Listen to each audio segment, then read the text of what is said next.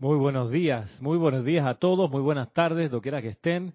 Bienvenidos a esta clase Cántaro de Confort del día de hoy, 12 de mayo de este año 2018. Mi nombre es Ramiro Aybar.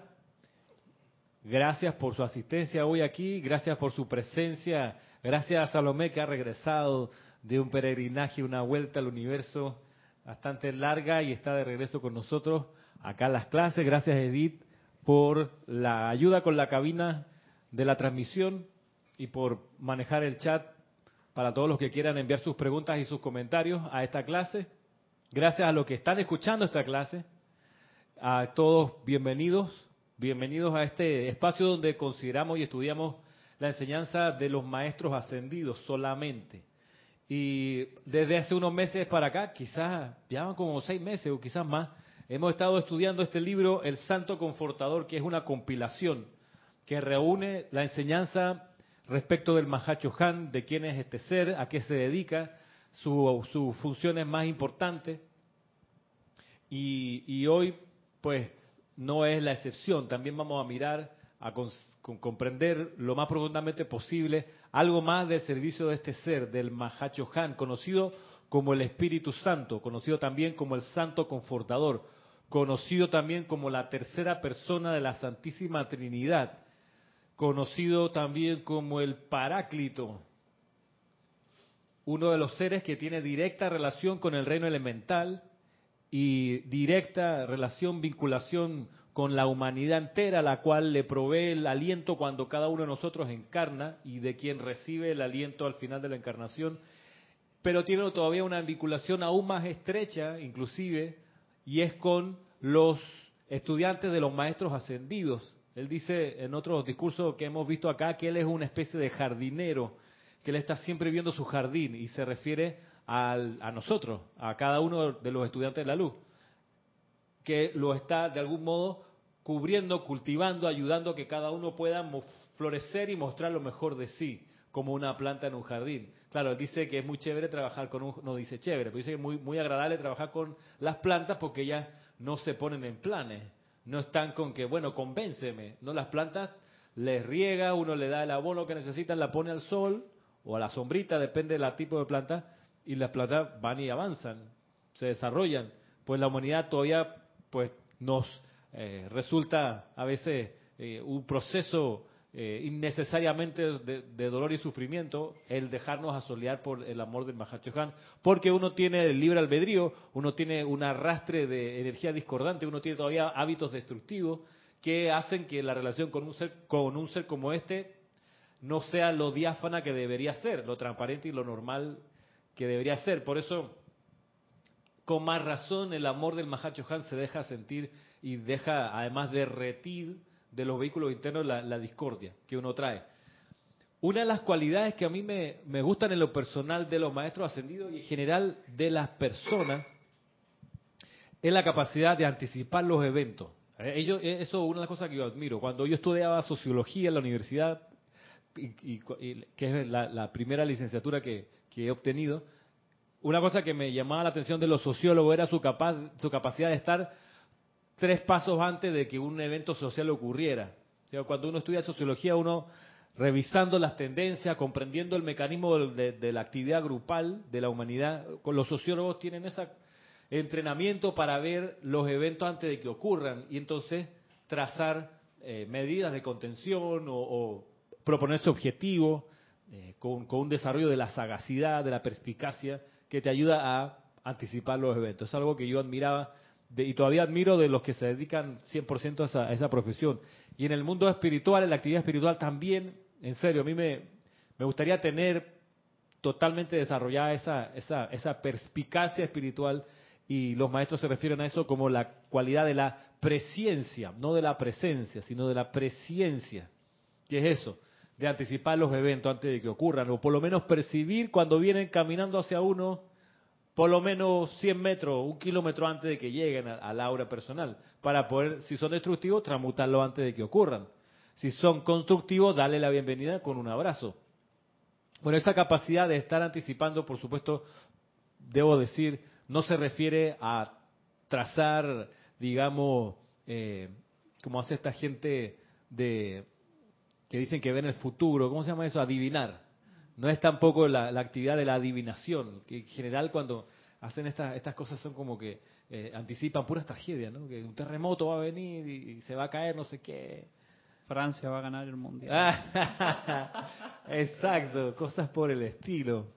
No, no me refiero a eso. Qué curioso, ¿no? Porque generalmente son como malos augurios, ¿no? Alguna tragedia. Nadie dice que, o no, he visto alguna de estas elucubraciones de que eh, la humanidad va a, ser, va a ser feliz sin parar una semana entera. Pronostico que en la segunda semana de junio la humanidad va a estar en total regocijo eh, y se va a prolongar, etcétera. Va a desaparecer la enfermedad comenzando el día 28 de octubre en adelante. Se acaban las enfermedades del mundo, no se anticipan esas cosas. Curioso. Lo que pasa es que eso es aburrido para la humanidad, no es, no es atractivo, no es, no es, no es material de, o tema de poner en las redes sociales que impacte y que tú sabes, ¿no? Y que cause una, muy, mueva las, las emociones fuerte, porque pareciera que es lo que nos gustara. Pareciera. Y entonces, salud. Mira que en, en, base a eso, yo he estado, a esa admiración que tengo por esa cualidad, he estado de algún modo intentando siempre cultivarla más o menos. Entonces trato de, ver un poco dos semanas por delante qué es, qué es lo que viene, o por lo menos un mes y, tanteando. Entonces, estirando la mano así como a lo invisible. Y a veces le apunto, ¿no? A veces me doy cuenta de las cosas y cuando pasan, yo digo, yo sabía que esto iba a pasar. Eh, una de las cuestiones que, conversaba hace un rato con, con, Salomé y Tomás es que en diciembre, finales de diciembre, yo me di cuenta que tenía que salir de la casa aquí al lado de Serapi. Yo me di cuenta, yo lo sentí, dije, y me lo confirmó comenzando enero, cuando haciendo los cálculos del avalúo de la propiedad sale esta cifra enorme, digo, ves, aquí está, no, no hay manera. Entonces, una manera que yo la pueda comprar la casa. Entonces, segunda razón, ya lo sentí adentro, lo veo afuera, digo, eh, es hora de salir. Y porque pudiera ponerse un poco hostil la situación si me quedo más. Y fue, fue providencial porque empezamos a guardar cosas, a meter en caja, a votar y a buscar opciones en la ciudad para pa, dónde mudarnos. Afortunadamente, gracias a la presencia y al orden divino que estábamos, estábamos invocando siempre, que todo esto ocurriera en orden divino y transmutando cualquier energía discordante ya logramos una super ubicación también cerca de aquí de Serapi. Eh, hemos tenido que dejar la gata en manos de una superada madrina que apareció, María Pilar, que la ha recibido con los brazos abiertos. Y ya desde ya se nota el cariño que le tiene, así que parte de la familia nuestra está a buen recaudo, que es importante. y así pues, esa capacidad de, anticipar los eventos, en serio, yo lo, trato de realizar, lo trato de, entender, lo trato de ver, lo trato de, absorber y, utilizar para, para que las cosas no me estallen en la cara. Que no me gusta eso. Que de repente, ups, me di cuenta ya era demasiado tarde, eso no me gusta. No me gusta. A veces pasa eh, y, ni modo, pero cuantas menos veces pasa, pase mejor. Que uno pueda ver y antes de que agarre vuelo la, la avalancha, transmutarla mientras todavía estaba comenzando. Entonces, mirando así en la perspectiva, miren que sabemos que este año, por ejemplo, este año, este mes, que es mayo, hay varias cosas interesantes ocurriendo en los niveles internos. El 1 de mayo sabemos que es la fecha de la ascensión del Maestro Ascendido San Germain. Y eso ya es un hito importante. También sabemos que en mayo, en la luna llena de mayo, desde tiempos inmemoriales, desde que Gautama desencarna, por allá por el siglo VI antes de Cristo, por allá, se, en la luna llena de mayo él se manifiesta en su presencia maestra ascendida, en su cuerpo de luz, a, a distinta gente en el valle de Huizac, en los Himalaya. Hay que decir que el valle de Huizac no existe en los mapas, porque no es, no es un sitio, punto, un punto en la geografía, es un estado de conciencia, donde el, el, señor Gautama se manifiesta a los que lo están buscando. Y el, el festival de Huizac, la reunión esta, que ocurre la luna llena de mayo, es una, una, una cuestión que se busca con mucho anhelo por los lamas tibetanos, por los, gurús de la India, que se empiezan a sintonizar meses antes con esta descarga del señor Gautama y van caminando en su peregrinaje oyendo solamente la voz de su corazón. Su mapa es la llama triple y van con ese sensor, sensor como buscando dónde es que se va a manifestar el Gautama. Algunas veces la gente lo encuentra y se manifiesta y están ahí en la ceremonia. Otras veces dicen los maestros que la gente ha, buscado por 40 años el valle de Huizac y no lo ha encontrado, pero no importa. Lo importante es que han desarrollado en esos años momentum, impulso, que para cuando ocurra la realización, ese, ese empuje que han, han, tenido va a cobrar todos los beneficios que, que se fueron acumulando todas las veces que se intentó sin lograrlo. Eso es la luna llena de mayo, que en este mes a fin de mes, en este mayo del 2018. Y otra cosa importante e interesante que ocurre es que también viene en este mes el Pentecostés, la celebración de Pentecostés, que en las fiestas judías se llama Shavuot. Y eso, adivinen qué día es, el 21 de mayo, entre el 20 y el 21 de mayo. De hecho, aquí en la ciudad el 21 de mayo va a estar medio desocupado porque van a cerrar muchos establecimientos cuyos dueños son judíos porque ellos celebran y paran de trabajar ese día. ¿Y qué va, a ocurrir el 20 de mayo acá? Servicio de transmisión de la llama de la ascensión. Entonces, en un sitio como este, del grupo aquí Serapis Bay, que desde, desde que estamos acá lo hemos dedicado al Mahacho Han y el Pentecostés es una emanación del Mahacho Han, es es así como el, festival de Huizac al señor Gautama, Pentecostés es al Mahachohan, es la misma, digamos, es una actividad similar. Ahora bien, ¿qué también ocurre en este mes de mayo? Que se abre el templo del Sagrado Corazón, que es una, un templo muy particular porque es donde van las corrientes de vida que en diciembre lograron su pasaje a encarnar antes de tomar un cuerpo, pasan al templo del Sagrado Corazón en fila a que la Madre María les configure el corazón. ¿Por qué es importante? Porque ahí es donde se establece, cuando la persona encarna, la llama triple. Cuando uno está en estos menesteres de, ser papá y queda embarazada la esposa, uno va a la primera cita y cuando logran hacer la primera eh, ultrasonido, lo primero que se ve es el corazón palpitando, lo primero. Nosotros guardamos por muchos años esa grabación porque te lo pueden grabar, inclusive en, un, en ese momento lo grabaron en un VHS. Seguro que hoy en una memoria USB. Pero te graban el video de la imagen y del sonido del corazón del que está ahí en el vientre pulsando. Y es así mismo. Y de hecho, eso la ciencia hace rato que lo sabe. Las primeras células que se forman en el cuerpo del embrión son las del corazón. No es un dedo, no es el cerebro, no es la columna vertebral, el corazón. Y en, el momento que empieza a latir y, late rápido, yo me acuerdo que era, pues era bien rápido la pulsación de Alejandra cuando estaba sin nacer todavía. Es desde ese momento que desciende el átomo simiente del ser que va a encarnar y se, se, enfoca donde se juntan las células para, donde fue la, ustedes saben, ¿no? La, la abejita que llevó la, ahí donde se forma la... Eh, ahí entonces desciende la llama triple de ese ser que va a encarnar y empieza a palpitar y a hacer vibrar los éteres, lo invisible, con su llave tonal. Eso es importante porque esa llave tonal la perciben los electrones de esa, de esa persona que está encarnando y empiezan a caminar hacia el cuerpo de la mamá y a través de los nutrientes y del amor y de la sustancia etérica, mental y emocional se va armando el cuaternario inferior alrededor de la llama triple. Entonces, antes de que eso ocurra, el ser que está encarnando, antes de que deposite la llama triple de su corazón en el vientre de la mamá, van al templo del Sagrado Corazón, el santo secrístico.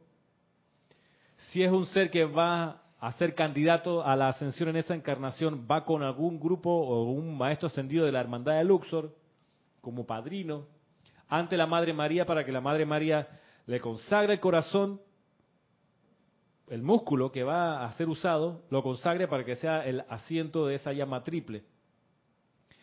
Y el resto de los electrones de la carga electrónica de esa persona, el resto se usa para conformar los, los otros órganos y partes del cuerpo.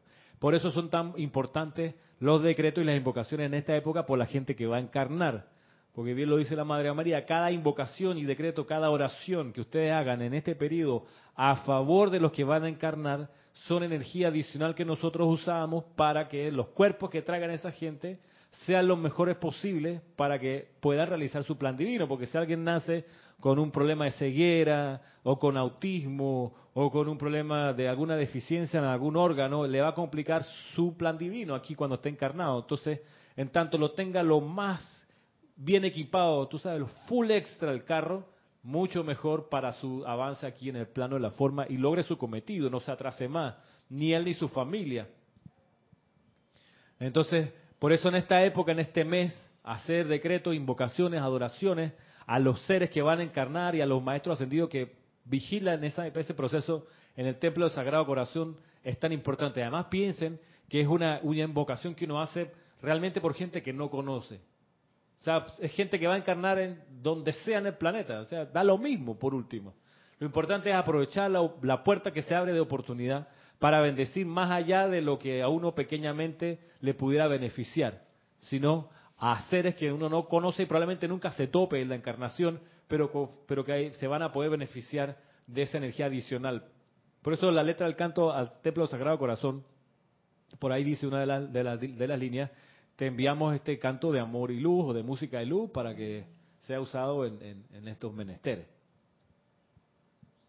Entonces, uniendo los, los elementos, tenemos Templo del Sagrado Corazón en este mes de mayo, tenemos Pentecostés en unas pocas semanas más, todavía en mayo.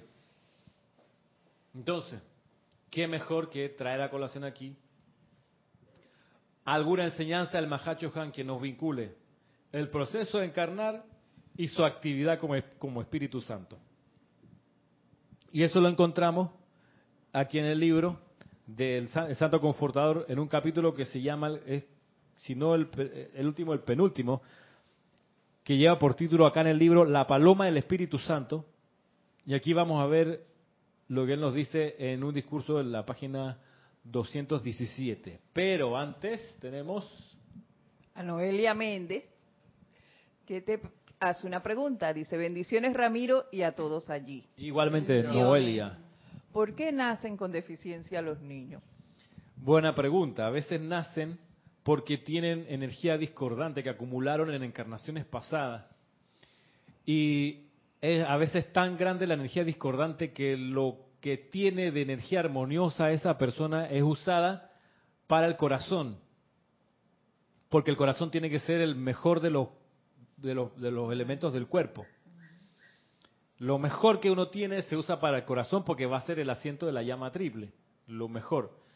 Y lo demás se usa para el resto de los cuerpos. Incluso hay un criterio que dice la Madre María y es que para conformar la, forma externa, la belleza del cuerpo externo, usan lo mejor antes del corazón. O sea, la mejor partida de, electrones va para el corazón. La segunda mejor partida va para el aspecto externo. Porque a veces eso ayuda bastante. Si el niño tiene una belleza rara, digamos, eh, no, no necesariamente va a recibir el amor y el cariño de sus pares. Su familia, uno quiere igual a los hijos como vengan. Y la gente cercana a la familia también. Pero los amiguitos de la escuela, no necesariamente. Si viene con un defecto, una, una eh, no sé, una cicatriz horrible o algo que, deforme, no va a recibir tanto cariño de lo externo. Entonces, ¿qué dice la Madre María? Lo mejor va para el corazón, lo que sigue en calidad va para la, para la parte externa y lo que queda, pues para los órganos. Entonces, pero eso es la parte física, porque también hay electrones en la parte etérica, mental y emocional. Es ahí donde hay gente que es muy bonita y tiene todo su cuerpo andando perfecto por dentro, pero no tiene eh, pureza mental, supongamos, y tiene un problema mental o un problema emocional. Piensen, por ejemplo, en los que encarnan con síndrome de Down, que vienen con el cuerpo mental reducido a lo mínimo y tienen todo emocional, pura emoción. Tienen un cuerpo emocional súper grande la gente que viene con esa situación. Súper desplegado. Son seres súper emocionales la gente con, síndrome de Down. Eh, y así depende del karma discordante o armonioso que uno tiene. Por eso vienen con más o menos, venimos con más o menos taras o problemas físicos, mentales o emocionales. Por eso la oración y la invocación a la ley del perdón por los errores de esa gente es de gran beneficio. Y es una, y es una de las funciones de misericordia que uno puede activar, ojalá con mucho entusiasmo en esta época, aprovechando que es la puerta de la oportunidad para hacerlo. Si me dice, si me dice que no te contesté bien tu pregunta, pues me avisa Noelia con mucho gusto la volvemos a atender aquí. Le decía entonces que en esta, esta, este intento de ver la combinación de elementos así en, el horizonte para ver qué, qué enseñanza podemos conseguir hoy, pues se me ocurrió vincular estas cosas. Pentecostés, Sagrado Corazón, y encontré, bueno, este capítulo que se llama La Paloma del Espíritu Santo, que tiene en su inicio, en la página 211, una, digamos, una especie de pensamiento del maestro sentido San Germain, de agosto del 32. Dice una cosa que yo no sabía y que me pareció bien, bien interesante. Dice, la paloma representa la velocidad de la actividad interna. Muestra que la verdadera actividad está ganando la paloma, mira como símbolo. La paloma representa la velocidad de la actividad interna, muestra que la verdadera actividad está ganando. Yo pensaba en la cantidad de estandartes y escudos de países que tienen cualquier cosa menos una paloma. Tienen, a veces tienen dragones, leones, a veces tienen águilas, eh, águilas de dos cabezas, eh, en fin que son obviamente creaciones humanas, pero desde la perspectiva interna y divina, cuando el, símbolo es una paloma, estamos hablando de que la verdadera actividad está ganando. ¿Se acuerdan del símbolo, el logo de la reunión aquí hace un par de años atrás de la cumbre de las Américas, donde vino Obama y se estrechó la mano con, con Raúl Castro y vino todo eso aquí en Ciudad de Panamá? Era una paloma que unía a América con los colores azul y blanco que se confluían en la paloma blanca, perdón, azul y rojo, azul por Norteamérica, rojo por Sudamérica, y la paloma blanca en el centro en Panamá, y uno puede ser. ¿Cómo estas cosas impactan a ese nivel? O sea, el Templo Serapis ve aquí nosotros, dedicado al Mahacho Han, que es, porque no lo he dicho ahora, pero probablemente lo saben, pero valga decirlo, que los electrones del Mahacho Han tienen la forma de la paloma blanca, así como los electrones del señor Gautama la forma del loto los electrones del maestro ascendido Saint Germain, la cruz de Malta que está aquí retratada en el techo. De modo que era como, wow. O sea, aquí, tanto que le dedicamos actividades, invocaciones al Mahacho Han, cuyos electrones son la paloma blanca, vienen y hacen la cumbre de la América acá. ¿Y cuál es el símbolo central? La paloma blanca. Entonces, luego dice que esto es representa la velocidad de la actividad interna y muestra que la verdadera actividad está ganando Qué bueno, y qué bueno haber estado consciente de eso y presente mientras ocurría. Me imagino que es referente a la pregunta que hizo antes Noelia. Valentina de la Vega desde Madrid, España, dice bendiciones Ramiro y a todos. Bendiciones para ti. Puede ocurrir que cuando un pacto, puede ocurrir que sea un pacto entre padres e hijos por algo que tengan que transmutar los padres. Es una buena pregunta y no, no creo saber la respuesta ahorita. Valentina, ¿verdad? Es una buena pregunta. Eh, ojalá tengamos un día la, claridad de comprensión y podamos inclusive ver esa trama kármica a ese nivel, de ver si, si había algo que los tres tenían que resolver con esa encarnación. Mm, puede ser, me, me resulta plausible, a esa palabra, ¿no? O posible plausible. Es como que pudiera ser. Es, es, es plausible. es como medio aplaudible. Es, entre, claro, es como estaría a favor de eso de ser así. Ah, me resulta plausible. Y si hay alguna palabra que no sepa, me pregunten, porque es importante. En estos días estaba dando una clase en el colegio y entonces digo algo y digo, bueno, sin ser peyorativo, yo creo que ta, ta, ta, ta, ta. el estudiante levantó la mano. ¿Qué es, profesor? ¿Qué es peyorativo? ¿Ah? Pensó en los gases. No es, ay Marisa, no, no tiene nada que ver con los peos, dije peyorativo. Digo, me iba a pensar. Yo ah, te fuiste hasta No pongas la cámara porque está roja como un tomate, Marisa, Dios mío. Peyorativo. No seas peyorativo, no es lo mismo que... Sí, porque- Lo aclaro, a ver, peyorativo. Es vengo y me acuerdo por alguien, una niña. Pero al micrófono, porque si no, no te oye.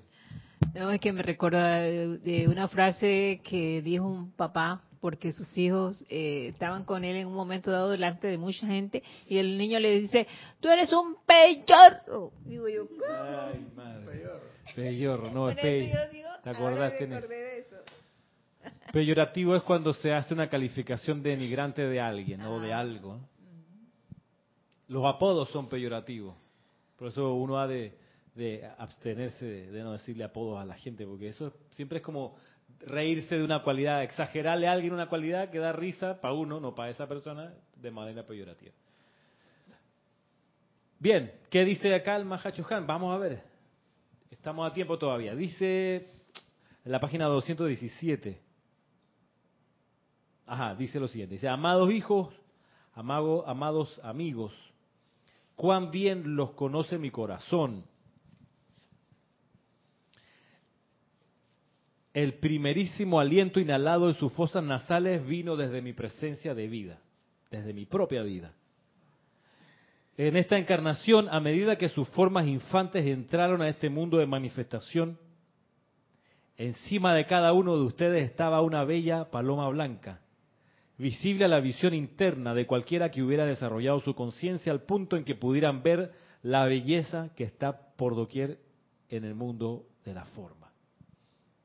Otra vez, dice, en esta encarnación, a medida que sus formas infantes entraron a este mundo de manifestación, encima de cada uno de ustedes estaba una bella paloma blanca, visible a la visión interna de cualquiera que hubiera desarrollado su conciencia hasta el punto que pudiera ver esto. Entonces relacionemos, dice, encima de cada uno de ustedes estaba una bella paloma blanca. Y sabemos que la paloma blanca significa la velocidad de la actividad interna y muestra que la verdadera actividad está ganando. ¿Saben ustedes, se pregunta Mahacho Juan, ¿saben ustedes lo que esa paloma me indica? Lo que le indica al constructor de la forma que estuvo con su propio santo secrístico, lo que le indica a su padrino encarnar con esa paloma. Dime. Una pregunta. ¿Esa paloma está sobre todos los niños que, que encarnan? ¿Sobre todos? ¿O no? Es una buena pregunta. Vamos a ver si encontramos la respuesta a eso. Vamos a ver si encontramos la respuesta a eso. En principio te, te debiera decir que no está presente en todas. En principio. Vamos a ver si al final consideramos eso. Haciendo una un match o un, un- un comparación en los contextos que has eh, enunciado o has leído, Ajá. yo diría que habla por un lado que la paloma blanca es símbolo de que la actividad verdadera, eh, la velocidad de la actividad y que y la actividad verdadera está ganando. Puede, entonces me, me, da, me, da, me da a mí por de- hacer la deducción de que en ocasiones quizás la actividad verdadera no esté ganando. Ok, y que haya Entonces, más... por consiguiente, si se habla de que la paloma blanca es el símbolo de aquello y él habla de la paloma, de la paloma blanca aquí, si efectivamente en ese infante está ganando la actividad verdadera, tendrá ese símbolo impregnado. Ok. Sí, sí, sí, sí, tiene una, una- un acumulado de energía armoniosa mayor que la inarmoniosa, Eso. muy probablemente va a encarnar con la paloma blanca encima. Ahora, ¿saben ustedes lo que esa paloma me indica? Lo que le indica al constructor de la forma que estuvo con su propio santo secrístico, lo que le indica a su padrino. Debo decir que el constructor de la forma, Marisa, es ese ayudante del reino elemental que colabora con el santo secrístico en la construcción del cuaternario inferior. ¿Puedes repetir eso? no? Sí, el, el constructor de la forma, cada uno nace con un santo secrístico que es uno mismo, y del reino angélico viene un ángel guardián, y viene del reino elemental un constructor de la forma, porque siempre somos tres. El ser humano le llama triple, el ser angélico y el ser elemental. Siempre venimos de a tres, porque evolucion- evolucionamos juntos. Entonces, el elemental que ayuda en la composición del cuaternario inferior re- recibe el nombre de constructor de la forma. Y él colabora con el santo secrístico en eso. Mira del santo secrístico el patrón, los planos del cuerpo, y le ayuda en su, conformación. Si, si la persona viene con una personalidad muy desarrollada, con un alma llena de acumulaciones, el constructor de la forma lo tiene difícil, porque tiene que atravesar la personalidad para llegar al plan del, santo secrístico. El constructor de la forma, por eso a veces pues la- no la pasa tan bien en las encarnaciones, porque tiene entre, entre él y el plano a la personalidad. Por eso cuanto más uno vaya disolviendo la personalidad de uno, mejor es el servicio del constructor de la forma, más, más fluido, más, más, más puede prosperar en su, en su actividad. Entonces él es un ser del reino elemental. Cuando uno se enferma y cae en cama, mientras uno está descansando, es el constructor de la forma el que a uno lo va reparando, viendo el plan que tiene el Santo Secrístico en el corazón. Ese es un poco la, Ese es el elemental del cuerpo. es el elemental del cuerpo. Se le llama también elemental del cuerpo. Volviendo acá, ¿saben ustedes, dice el Mahachohan, saben lo que esa paloma me indica, lo que le indica al constructor de la forma que estuvo con su propio santo secrístico, lo que le indica a su padrino? Y responde, indica el hecho de que les sería posible en el curso de esta vida terrenal completar su ciclo, su ciclo de evolución y salir de la rueda de nacimiento, muerte y dolor, conscientemente a la gloria de su ascensión. Qué cosa tan magnífica. Entonces, así como la frase candidato a la ascensión es marcada en el cuerpo etérico de los candidatos a la ascensión, es decir, de los que en una encarnación pueden lograr la ascensión, que es una señal para la hermandad de Luxor, digamos, corrijo, para la hermandad de la ascensión, es una señal, ese, esa, esa marca en el cuerpo etérico, para el Espíritu Santo es la paloma, el, el faro que le indica ahí hay un candidato. ¿Por qué? Porque la manera de uno graduarse es siendo presencia confortadora. Entonces, en el tablero, por, decirlo así, en el tablero del Mahacho Han se le encienden las luces donde hay alguien con la paloma y hacia él vierte la nutrición del Espíritu Santo, para que ese ser que tiene la paloma encima tenga la posibilidad de ser una presencia confortadora. Entonces yo me pregunto, si ya conocemos esta enseñanza, quizás es, Marisa, quizás es obvio que tenemos la paloma en la- en- en- encima de nosotros. Quizás es de suyo suponer, no sería equivocado pensar, quizás hacer, quizás sería más que plausible concebir que nos están hablando a nosotros, porque estamos en conciencia de esta actividad, estamos poniendo nuestra atención en ella, llegamos a ella. Esa paloma, si es así como tú dices, eh, puede estar también en otras personas que tengan otra religión. Por supuesto. Y yo me pregunto, ¿qué pasa con esa gente a la que uno le ha llevado la enseñanza? Dice, ay, no me gusta, me, no me aburre, no sé qué.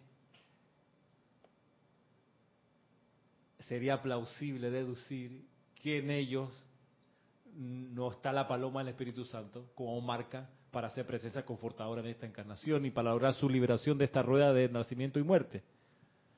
Y uno, por lo que veo, uno no le puede imponer la paloma, va, se la voy a visualizar para que siempre tenga una paloma encima y esa sea la marca que Mahacho Han vea y le ayuda a hacer presencia confortadora. Uno no puede hacer eso, porque eso no va con uno, ¿eh? va con la- el desarrollo de esa corriente de vida. En su evolución, uno llega al momento en que esto se produce, pero por mérito propio. Claro, uno puede recibir, ayuda, Puede que haya habido gente que mientras uno estaba en el templo del Sagrado Corazón haya orado por uno y haya, hay- le haya ayudado a uno a purificar los electrones para poder venir con un mejor vehículo. Pero aún así, si no tiene uno el mérito, no, la, esa paloma del Espíritu Santo no tiene dónde asirse.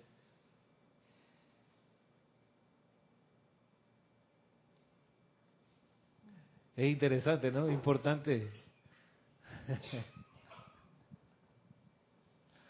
Sí, tengo la sensación, tengo la, sensación, tú sabes, de que le pegué como llenito del bate al- a la pelota, así como que, ¡pa! y, todavía, todavía, no, todavía no cae ya, pasó el estacionamiento del estadio, pasó por arriba, ¿ah? Es un cuadrangular con base llena, pero todavía no, no aterriza. O sea, está pasando la laguna artificial, por allá la siguiente barriada.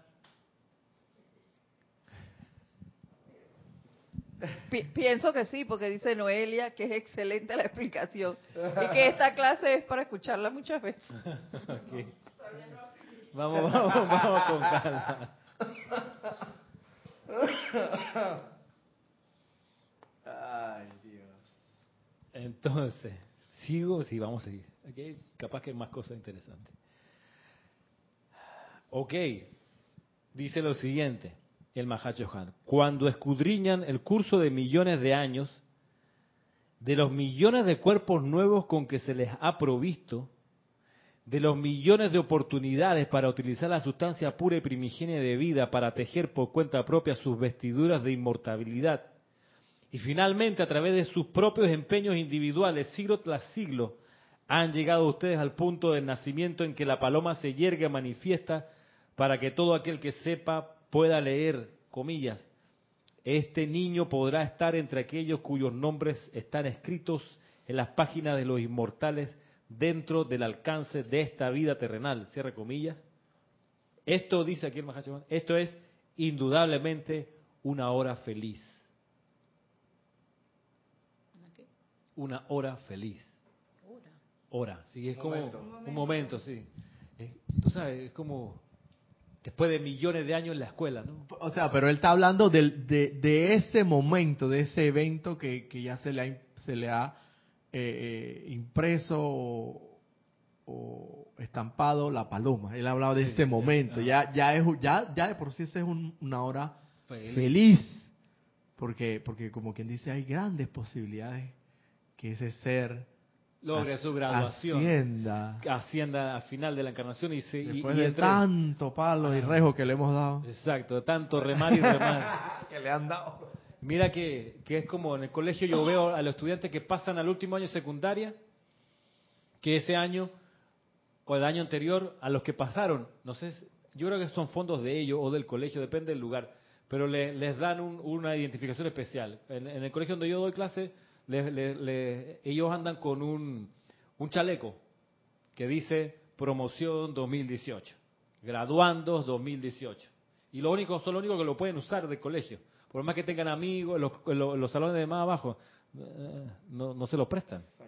Y no y, y lo usan ellos nada más orgullosamente, los candidatos a graduarse este año 2018. Existe la posibilidad que reprueben el último año, como a veces pasa. Pero, pero seguro de esa promoción, el 98% se va a graduar, lo más Perfecto. seguro. Lo más seguro. Van a se- va a seguir siendo candidato. Todavía va a ser Claro. candidato, claro, el año siguiente. A, volver al Y por siempre será candidato hasta que- porque ya tiene la paloma. Porque ya tienen la paloma. Ya, exacto. Eso no, no es que te la quita así, que es fuchi. No, eso, Sí, sí, porque la raspe, si te pones a pensar, ya pasó hasta quinto, bueno, quinto año antes, ahora que es octavo. Un décimo. Un décimo, ya pasó el dez, décimo, no es quinto, el de equivalente. Ya pasó. O sea, ya no tiene que volver a... No, o o sea, siempre de- no. puede ser que se demore 30 años, pero va a ser siempre candidato. En teoría, si lo vemos en el ámbito físico, siempre va a estar en sexto año, nunca lo van a rebajar. por claro. Entonces siempre va a ser candidato. Siempre va a ser candidato. Pero todo dependerá de él en qué momento lo logre. Claro, va a encarnar cada año con el- la banda del olvido y va a parecer como que siempre está aprendiendo de vuelta las materias del último año de la, de la secundaria. Pero no hay así como una patada en el trasero, ándate para primaria, pedazo de incompetente. No, ya no. Ya no, ya es candidato. Ya es candidato. Y por eso conocer la enseñanza que te lleva a ser presencia confortadora es indicativo de que estás en el último año que ya pasaste al último año de la secundaria. Es indicativo. O sea, o sea si no tuviéramos la enseñanza del Mahacho Han, pudiéramos decir, bueno, no estamos en el último año.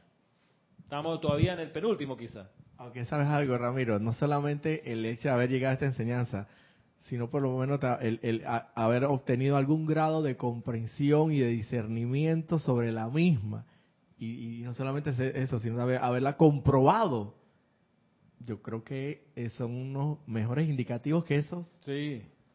Y mira que tiempo atrás un grupo en, en- en Estados Unidos que publicaba libros de la enseñanza de los maestros sacó al Mahacho Han de la enseñanza. Ellos borraron su nombre, le pusieron otro nombre, eh, y la enseñanza de él, que está en los boletines privados de Thomas Prince, básicamente no la publicaron, la dejaron de publicar.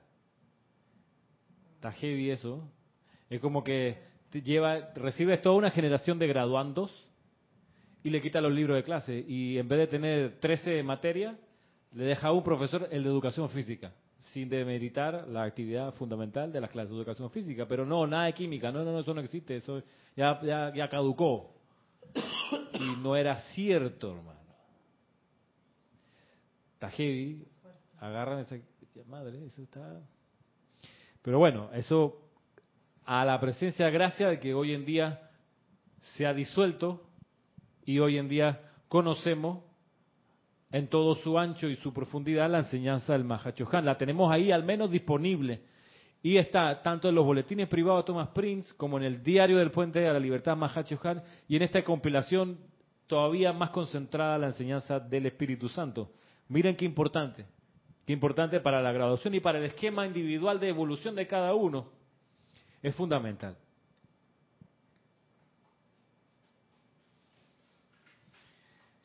Paso a la página 118, 218, perdón, que es la siguiente. Dice luego el Mahachohan en el mismo discurso, a propósito de la paloma. Dice, cuando veo la paloma manifiesta encima del cuerpo de un bebé, en ese momento, en mi cargo como Mahachohan de este sistema, se requiere de mí que provea un gurú y un padrino para cada uno, un miembro de la hueste ascendida o de la hueste angélica, que preste la asistencia requerida a la corriente de vida, de manera que él o ella pueda ser capacitada para asumir la plena ventaja de toda oportunidad que se le ofrezca y doquiera que sea posible manifestar la magnífica victoria de la ascensión. A cada uno de ustedes les di su ángel guardián, les asigné su maestro y escribí sus nombres en el libro de la vida. Los he estado observando meticulosamente a lo largo de los días de la infancia y de crecimiento, y a través de los días de andar a tientas, los días en que buscaron los placeres del mundo, así como también los días en que su corazón comenzó a responder a las presiones del Maestro y del ángel y del santo ser crístico. Me regocijé cuando comenzaron de nuevo a desplazarse hacia arriba sobre la, sobre la ladera del monte del logro, hacia la brillante cima desde, desde donde un día ustedes escucharán la citatoria de su propio ser divino, comillas, ven a casa, hijo mío, todo está terminado. Así que no, están viendo Te estoy todo. viendo meticulosamente. Y mira que sin juicio, ¿ah? sin, sin, sin reclamo. Porque dice, hey, de- incluso los días que ustedes estaban buscando los placeres del mundo. que no. Así que sí. Pero mira, ¿no? Tiene una camarita de seguridad en la paloma, ¿no? Cualquier cosa, fu, reporta la paloma como grabando el video hacia el Mahacho Diariamente revisa el video ahí. ¿eh?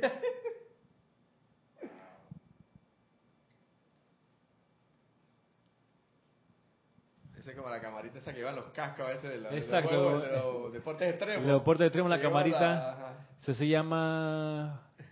Eso tiene un nombre comercial. Esa camarita. GoPro, gracias. GoPro. Ah, el hombre está escuchando la clase. ¿no? Gracias, Tomás. Saludos, Tomás. GoPro. GoPro, exacto. Sí, pues eso es una especie así de una camarita que, que, que va el- pegada al casco. Sí. Los que andan en moto, en bicicleta, o que se tiran por paracaídas, en paracaídas, que van filmando todo. Exacto. Pareciera algo así, ¿no? La paloma del Mahacho Han.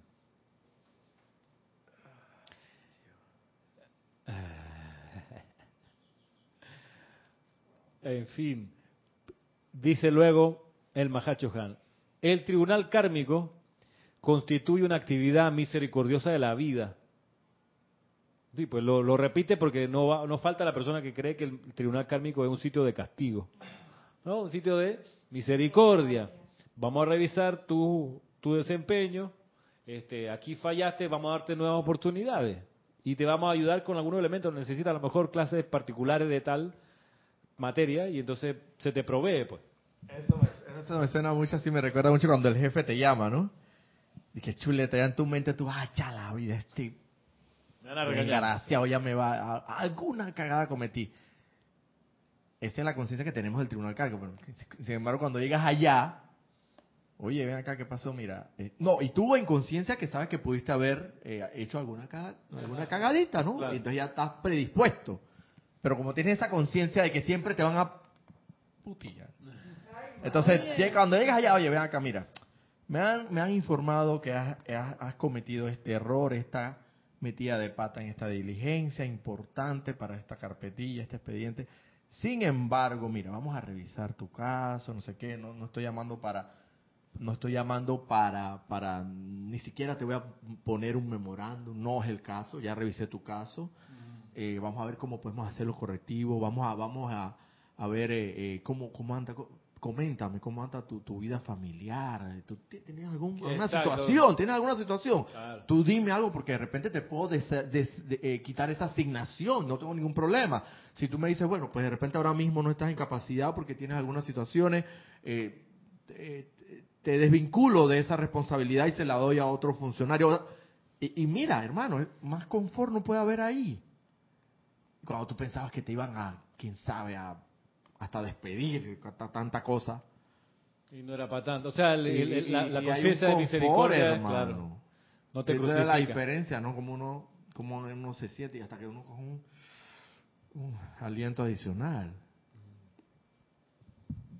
Sí, el tribunal kármico tiene, tiene esa peculiaridad. Eh, Afuera los que lo desconocen, dice, ah, va para el cuco, te van a crucificar allá adentro. Ya cuando uno se familiariza con estos seres, tú dices, no, ningún, no, aquí no, no, no huele a, azufre, ni hay sonido de clavo, gente clavándola, ¿no? Es que En sitio como que en otro plan. Bien, retomando lo que dice, dice, el tribunal kármico constituye una actividad misericordiosa de la vida, pero aquellos encima... Vamos otra vez, otra vez. El tribunal kármico constituye una actividad misericordiosa de la vida, pero aquellos, aquellos encima de cuyas cabezas se ha parado la paloma de la luz, aquellos a quienes se le ha dado el privilegio de encarnar donde la ascensión es una posibilidad, son evaluados bajo un código estricto. No es a la ligera que se construye el cuerpo terrenal final, dentro del cual se coloca el alma al momento de encarnar. No es a la ligera que el alma es juzgada al cierre de la vida terrena, cuando se ha dado y descuidado la oportunidad. Ahí, ahí donde, digo yo, ahí donde, ah, exacto, donde, donde se convierte, en se convierte en mueca. claro, cuando no se aprovechó la oportunidad.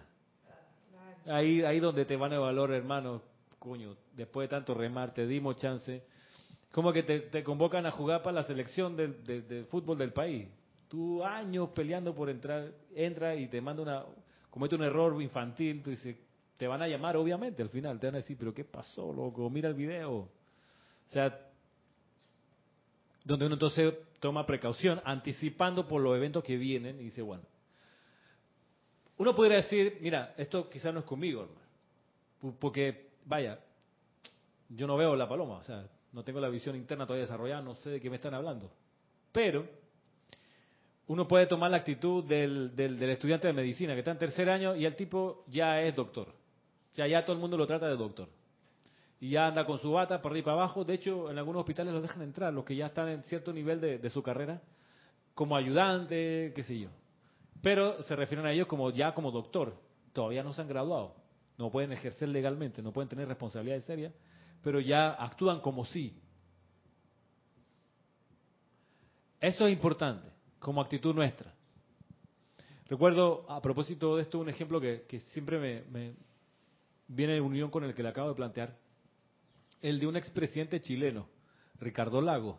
Ricardo Lago fue uno de los líderes de la ya disuelta concertación de partidos que ayudó a que se cambiase el régimen de Pinochet a un régimen democrático en Chile. Él, él- era de una de las caras más visibles y luego fue presidente, diez años después yo creo, fue presidente de, de la República. Y a mí me llama la atención, me llamó en su momento la atención, cómo los, los críticos de él decían, oh, este lo único que quiere es ser presidente. Todavía no era, ¿no? Obvio que lo único que quiere es ser presidente. Míralo, mira lo que está haciendo. Claro, él lo que quiere es ser presidente. Y yo hoy en día, lo, yo evaluando eso, yo digo, ¿y, y, y cuál es el problema? O sea, de hecho, lo que veo entonces es una persona que, que está clara en lo que quiere. Todavía no es presidente, pero el tipo se viste como presidente, habla como si fuera presidente, tiene un porte, un caminado, una, se dirige a la prensa como si ya fuese presidente. Resultado, fue presidente. Entonces, tú dices, no, mira, yo no, no, no creo tener esa paloma del Espíritu Santo. Quizá eh, estoy conociendo un material que es para cursos más avanzados y todavía no llego allá. Que también es una opción plausible, Marisa. Que también es en serio una posibilidad de cada uno de nosotros. Que en realidad esta enseñanza la, la estamos conociendo hoy estudiando de chiripón, que no era para nosotros. O sea, este es un curso avanzado de jazz contemporáneo, sí, música del abstracto, y nosotros estamos aquí todavía en Happy Birthday to You. Y allá, pucha, pero de repente vimos la partitura, allá la vida. Y esto es así, mira cómo lo escribió, ay, a esta velocidad, y aquí cambia de acorde. ¡Oh! No era para nosotros, no la vamos a tocar, pero conocimos el material. Vaya, la última composición de Ennio Morricone. No te puedo creer, sí, la segunda parte de la película La Misión. Ay, no, aquí está la banda sonora. No la vamos a tocar nunca nosotros. No somos la orquesta. Pero, chanfle, mira, qué, ay, qué belleza. Y uno se puede ir con el gustito. Esta melodía, qué maravilla. Igual aquí con esta enseñanza de la paloma del Espíritu Santo en cada uno.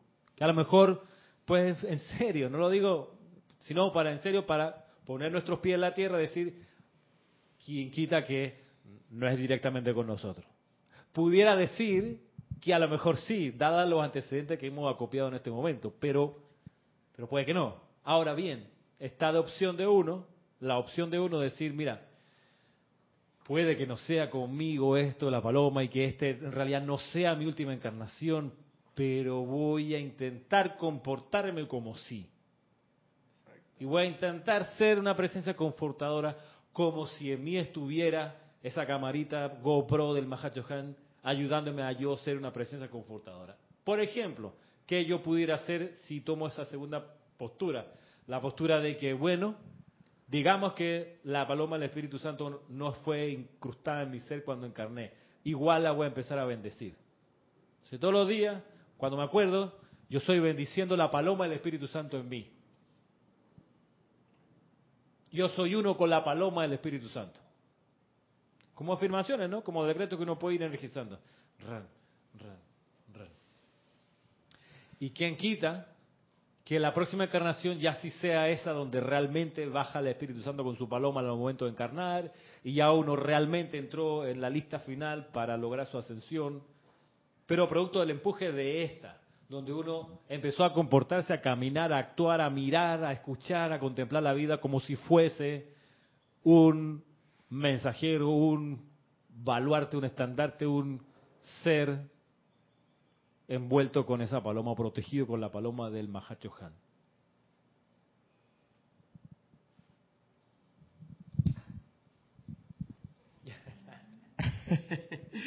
Yo los motivo a todos los hermanos aquí presentes a que, ten, a que efectivamente nos hagamos la idea que tenemos esa paloma ahí y actuemos como tal. Actuemos, en, como dicen los maestros, en nuestras máximas capacidades dentro de, de, dentro de tus máximas capacidades trata de hacer lo mejor que es lo que ellos nos piden. Porque, tampoco nos piden hacer grandes monumentos grandes templos grandes obras cambiar o sea girar el, el eje de la tierra. O sea no. Nos piden dentro de tus capacidades que las tienes tus dones tus talentos que te fueron dados trata de explotarlos al máximo. Con el, con el confort como el- norte, ¿no? Exactamente. Como el confort, del- como la- la- el intento, el deseo, la aspiración de, de convertirse en eso. Está, está interesante. La paloma del Espíritu Santo, la paloma blanca. Y yo creo, yo creo que de ahí se deduce la pregunta de la hermana, de- que creo que no, no todos, no todos eh, vienen impregnados con esa paloma, No, claro. porque ahí lo están diciendo claramente. A los que se les Sí. se les ve estampada la paloma, entonces lo tratan con un, un asunto especial. ¿no? Sí, y mira que parte del, del influjo de la paloma en Espíritu Santo es la búsqueda espiritual. Porque dice, no, yo les nombro un, un gurú, un ángel guardián que va a estar ayudándole a ustedes, incluso en su momento de búsqueda, no sé qué, hasta que empiezan a desplazarse hacia arriba sobre la ladera del monte, etcétera, ¿no? Hasta en los días en que su corazón comenzó a responder las expresiones del maestro, del ángel y del santo ser crístico. Este, puede que esa aspiración hacia arriba y esa respuesta hacia el maestro no ocurra en mucha gente porque esa gente no tiene un maestro designado por el Mahacho Han para ayudarle a despertar y a buscar. Por más que uno quiera. Y, eso, eso puede a uno llegarle de cerca con un hijo, por ejemplo. Que uno, que uno pudiera agarrarlo por el cuello contra la pared, coño, date cuenta. Y esa persona no, no, no, no tiene, estas son decisiones de la jerarquía. Tú sabes, el Mahacho Han, que le nombra a estos seres guardianes de esa alma mientras está encarnada. Uno, por más que quiera, no puede forzar eso.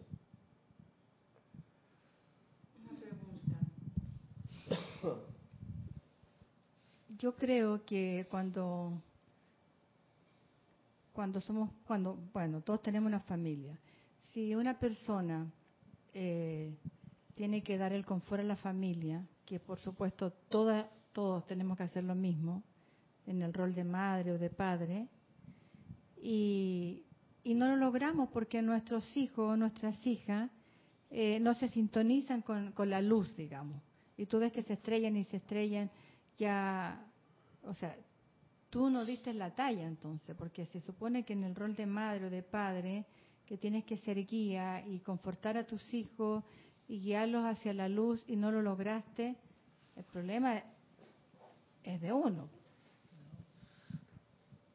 No lo lograste. No necesariamente. Ahí, o sea, hasta dónde pudiera uno sentirse responsable de los estrellones de la vida de, de los hijos, hasta dónde uno tendría esa responsabilidad.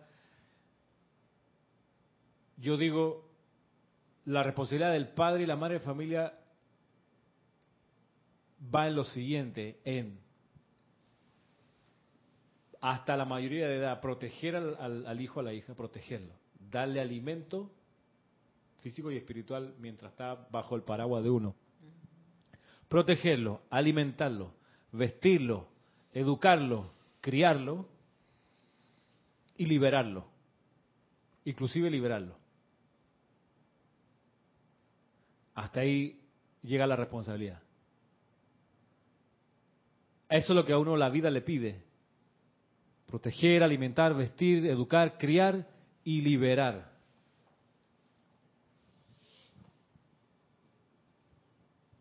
Y eso es bastante.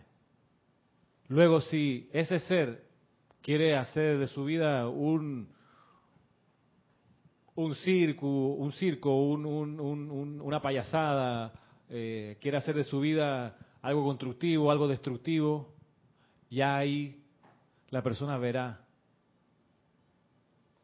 Y a esa persona que recibió del lado de los padres protección, alimento, vestimenta, techo, educación, crianza y liberación, le va a tocar cuando tenga familia esa misma cuenta con los hijos que tenga. De en su momento darle protección, alimento, vestimenta, educación, crianza y liberación. Y a eso allá ellos. Allá, allá le tocará a esa, esa alma verse con el nuevo núcleo familiar que cree. Pero lo, lo que nos compete a nosotros es hasta donde yo lo veo es hasta ahí. Entonces la cuenta va a ser, vamos a chequear, ¿recibiste a esta persona como hijo o como hija? Bien. ¿La protegiste sí o no? Sí. ¿Le diste alimento físico y espiritual, una dieta nutritiva? Sí. Ahí entonces uno chequea como papá, ¿no? Estoy en los fines de semana rellenando de McDonald's o no, por ejemplo. Eh, me ve en la casa tomando cerveza hasta las 10 de la noche todos los días, sí o no, fumo en su, en, su presencia, sí o no, pues eso va a contribuir a la alimentación, supongamos. Pero si uno inclusive dio el ejemplo con buena nutrición, con la actividad hasta física, inclusive eh, educación cultural, supongamos, que a tu hijo menor de edad te lo llevaste cuando hubo una buena obra de teatro en la ciudad a ver la obra de teatro o al cine, o sea, incluso esa parte de alimentos, si siempre intentaste que y le diste una mejor escuela, un colegio, no fue que el tema de la educación eh, estatal o, privada no fue algo menor para ti, sino que hiciste todo lo posible porque tuviera, un, por último, una buena instrucción escolar, una buena primaria, una buena secundaria. Le ayudaste en lo medida posible de entrar a la universidad, a una buena universidad. Si para ti eso era una cosa importante y no fue algo menor, sino que le dedicaste atención y cariño para que esa parte estuviese bien, yo creo que todavía la lista sigue en verde eh, le diste la ropa, necesitaba ropa, la vestiste bien, se hacía frío, la abrigaste, se hacía mucho calor, le ayudaste a estar más fresco. Cosas por el estilo. La criaste. Es decir, no dejaste la crianza en manos de, los, de las empleadas o de los, como me pasa en el colegio que yo veo los estudiantes que nunca el papá o la mamá la va a buscar a la escuela, nunca, siempre el chofer. ¡Ey, dolor! De que a los cumpleaños de los amiguitos la llevan un taxi. O sea, ni para eso te dio a ti como papá de llevar un día a tu hijo, ven, estás de cumpleaños, sí, ¿quién? Fulanita, tu amiga, vamos, te llevo, te espero cuando sale. Hay gente que es así, lo deja todo en mano del chofer. Todo en mano de la empleada. Me acuerdo este muchacho que hoy en día, exalumno que está tatuado hasta, dicen, yo no lo he visto, pero dicen que se tatúa hasta el cráneo. O sea, el, eh, de familia de mucha plata, y él como que no ha estudiado mucho, pero sí hace, parece que buenos tatuajes, y él se ha tatuado el cuerpo. Bueno, ese muchacho más de una vez llegó con los zapatos abiertos, sin abrocharse, sin amarrarse los cordones, con la camisa fuera del colegio, despeinado, y le preguntamos, Yochoa, ¿qué pasó? ¿Por qué no te, no, no te amarras los zapatos? Es que, es que la, empleada no vino hoy. Madre, y no te vio pasar tu papá por el pasillo, o sea, tu mamá tampoco te agarró por la cocina mientras... No, no estaban. Entonces, ok, pero tú no, tú, tú dijiste no, yo seré un padre responsable y si no le puedo amarrar los cordones todos los días, le enseñaré pronto en su vida cómo se hace. Y, y a lavarse los dientes y a lavarse las manos, lo vestiré, me ocuparé de eso. Si uno hizo todo eso y al final, cuando ya estaba el ser casi completo, uno también lo liberó, que es parte de la responsabilidad de uno como padre. Es decir, ya tienes edad suficiente, eres un ciudadano de la República, bien, te libero, haz con tu vida lo que necesites, lo que quieras, Eres libre, vuela como la paloma del Espíritu Santo, anda por el mundo, desarrolla tu plan divino. Y uno hizo eso y dejó de opinar de su vida, de sus decisiones. Yo creo que ahí, ahí cumple todo el, todo toda la vuelta ¿no? de, de la responsabilidad de paternal o maternal. Ahora, donde uno tiene que ocuparse, por ejemplo, de estar pendiente de haber hecho todo ese recorrido de crianza, pero en el momento de la liberación, realmente liberar a la persona. Es decir, que nunca esa persona, hijo de uno o hija que uno crió o educó, nunca, nunca, eh, eh, nunca sienta, creo, que, uno le juzga sus decisiones, ni a qué se va a dedicar profesionalmente, ni a dónde se va a ir a vivir o con quién se va a empatar. Eh, o sea, que nunca vea de parte de uno una levantada de ceja. uno puede decir, Marisa, no, yo no le digo nada a él. Ah, no, no, no, no, no. Si él puede hacer su vida con, lo que sea. Si tiene una novia, perfecto. ¿Y si tiene un novio? Hay gente que ahí se le convierte en mueca la sonrisa y entonces no dicen nada, pero es una de ojos y una mm, mirando para arriba, ¿no? Y, ¿Tiene algún problema mamá con mi novio? Te dice tu hijo. Te presento a Mauricio, supongamos. Chusi, es un tipo que mide dos metros y es el novio de tu hijo. Y ajá. No, libéralo, ¿lo liberaste o no lo liberaste? Pero hay gente muy, muy, muy liberal, digamos. En mi familia era así. En mi hasta familia que se, ¿ah? Hasta que se traga cortito. ¿Cómo? Ah, se, traga, se, traga, cortito por la impresión de haber recibido una noticia así. ¿no? Yo me acuerdo, mi familia era siempre muy liberal, en el sentido de que, mira, fulano es homosexual, qué bien wow, qué súper, ese tipo es, oye, mira, fulana, tiene su, su novia, ¿no? Mira qué, qué, adelantada. Eh, bueno, es artista, digamos, qué bien, tiene alguien que la acompañe. Oye, qué chévere ellos allá, pero acá... no me vengas hermano. No, no, no, no, no. no. Muy chévere, ¿no? Acá no, no, no, no, no. Y entonces no me lo decía. Gracias a Dios tú nunca llegaste y que mamá, este es mi, este es mi, mi No, Mauricio. pero- exacto. Mira, que yo tuve dos súper buenos amigos que se llamaban Mauricio, pero no hubo nada más que amistad. Pues yo me acuerdo de mi mamá, por ejemplo, espantarme amigos, que ella creía que esos amigos me buscaban más allá de la amistad. Me los espantaba. Yo, después me enteraba, no, pero Ramiro, tú nunca te diste cuenta que el tipo venía. Y yo, no, ¿por qué? O sea, ¿qué está? ¿Qué? O sea, yo, yo no estoy en esa cabeza morbosa tuya. Pero entonces hasta ahí liberar, inclusive, no levantar ni una ceja, respirar normal, te llegan con una noticia, no, que me voy a dedicar, eh, qué sé yo, mil cosas que pudieran salirse del, del, cuadradito que uno les diseñó. Y quizás esa es una de las partes difíciles de todo, el proceso ese de la paternidad, realmente liberar. Oye, porque hay gente que se le ocurre en cada locura y uno dice, ¿de dónde, en, qué, en qué fallé? Allá la vida. ¿En qué fallé? Había un comercial, una, una publicidad que era de la Pepsi o de la Coca-Cola. Que estaban esta, una- dos adultos de barba larga, así como, como John Lennon y Yoko Ono en la cama, tú sabes, hippie, este, pueden haber sido como las 3 de la tarde, todavía están en la cama, este, comiendo puras papaya y fruta, este, no sé qué, y con un porro de marihuana por ahí cerquita. Y llega el hijo, en saco y corbata, peinadito, afeitadito, con un maletín. Y, chao papá, chao mamá, y el tipo se va. Y ellos se miran, ¿en qué fallamos? No? ¿En qué fallamos? Sí, exacto. Todo. Y eso no es, no es que uno falla Ah, como padre. No es que uno falle como padre, sino es porque ya son otras decisiones. Y los jóvenes hoy día toman decisiones por sí mismos, sean buenas o sean malas. Lo único que uno tendría que hacer como padre es respetar esas decisiones, gústele o no. pero ahí, ahí inclusive iríamos todavía a un nivel más impersonal, creo yo, Marisa, de decir, tomaron decisiones, punto. Ajá. Tomaron decisiones. No se trata de eso la vida, de tomar decisiones. Ay, es que me parece, no, no, es que ya no es el tema si te parece o no te parece. O sea, no es que yo creo que es mala. No, no, shh, no si es mala o es buena. No, no, no, no. Tomó una decisión. Eso es súper importante porque si no toma decisiones, nunca ha crecido, nunca floreció, nunca, nunca se estrelló, nunca creció, nunca se expandió. Necesita tomar decisiones. Puntos. Buena o mala, ya no es el tema. Ah, pero Ramiro, yo veo que si está en este momento con una línea de cocaína y se la está inhalando, es una mala decisión. Oh, ah, ah, ah, ah, oh, oh, oh. Es una decisión.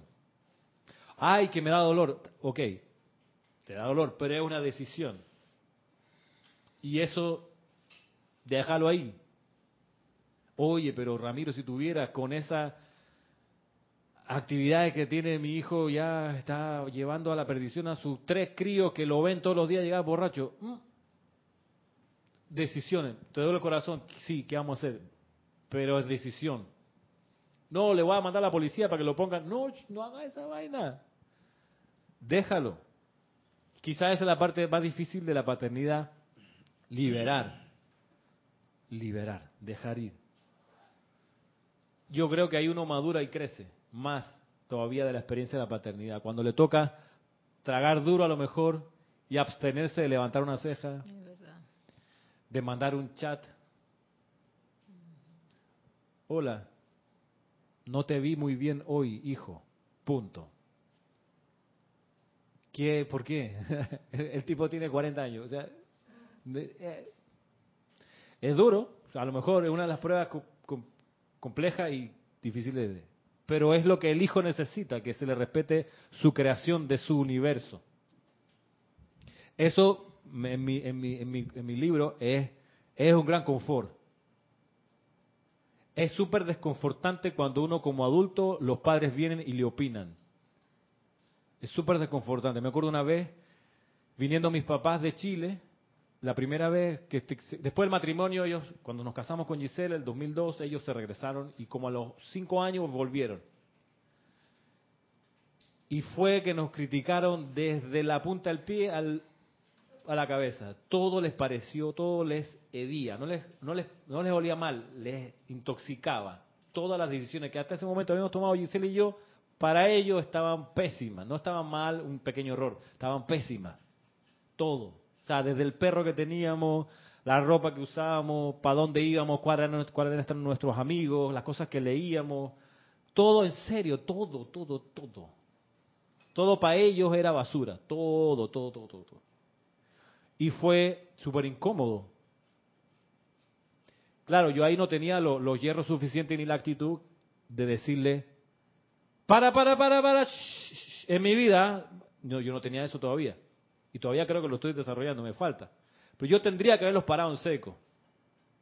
De que, momentito, momentito, momentito, momentito. Yo soy adulto, tengo 27 años, 28 años de edad, pero soy adulto, mayor de edad, tengo una profesión, voy a trabajar todos los días, recibo un salario, no me esté opinando de nada, guárdate tus opiniones. Por el cariño que nos tenemos, para allí. Yo tendría que haber hecho eso. No lo hice y me la mamé. me la tragué toda y en mi cuerpo eso fue intoxicante. Entonces la relación con ellos en ese momento se pudrió y murió. He tenido la oportunidad de sacarla de la muerte, transmutarla y que ahora es luminosa, chévere, qué lindo. Quizás ayuda el que ellos vivan en Chile y nosotros vivamos acá en Panamá. Y no nos estén viendo todos los días y evaluando y chequeando. Quizás eso ayuda. Pero yo creo haberles contado a ustedes que hace un par de años atrás, que yo fu- fui a Chile por dos semanas y dije, esto lo resuelvo ahora. Y en esas dos semanas, la segunda semana fue para clase y conferencia, no sé qué, con los grupos de allá de Santiago y en Valparaíso creo que fui también. Y la primera semana fue solo con ellos dos, en una casa allá en Punta de Tralca. Los dos, los tres, perdón, todo el día juntos. Desayuno, almuerzo y cena, película, aventura, abrazo, beso, cariño. Y se transmutó toda la cuestión. Y todavía hoy, en estos días, mi mamá se acordaba, ay, Ramiro, ojalá pudiéramos un día irnos de nuevo, hacer lo mismo que años atrás, qué lindo, no sé qué, qué lindo recuerdo. Y eso es lo que yo quería. Gracias, Padre, manténlo eternamente sostenido, poderosamente activo y siempre en expansión. Pero eso, a, propósito de crianza y de lograr ser una presencia confortadora. Y bueno, ya estamos, ya pasado un poco de hora, así que vamos a dejar esta clase hasta aquí. Hoy es 12 de mayo. El próximo domingo 20 de mayo tenemos servicio de transmisión de la llama de la ascensión desde las 9 de la mañana, que se abre la transmisión por televisión y radio. Y también el próximo domingo 20 a la 1, el Serapis Movie de la película Rogue One, Rogue One, de, de la serie de Star Wars, que vale la pena. Eh, ahí donde está ese ciego que está todo el tiempo decretando y haciendo, haciendo eh, decreto, yo soy, ¿cómo es? La fuerza está en mí, yo soy uno con la fuerza, la fuerza está en mí, yo soy uno con la fuerza. Dice el tipo, y le disparan y no lo matan porque la- las balas no le pegan, es parecido a lo que vivimos en estos días. Pero bueno, ese es, Rosy, la que está... ¿No? Ah, ya, ah, ya, bueno, ok. Ah, ok, vale. Ok, quedamos así pues. Será hasta pronto. Gracias.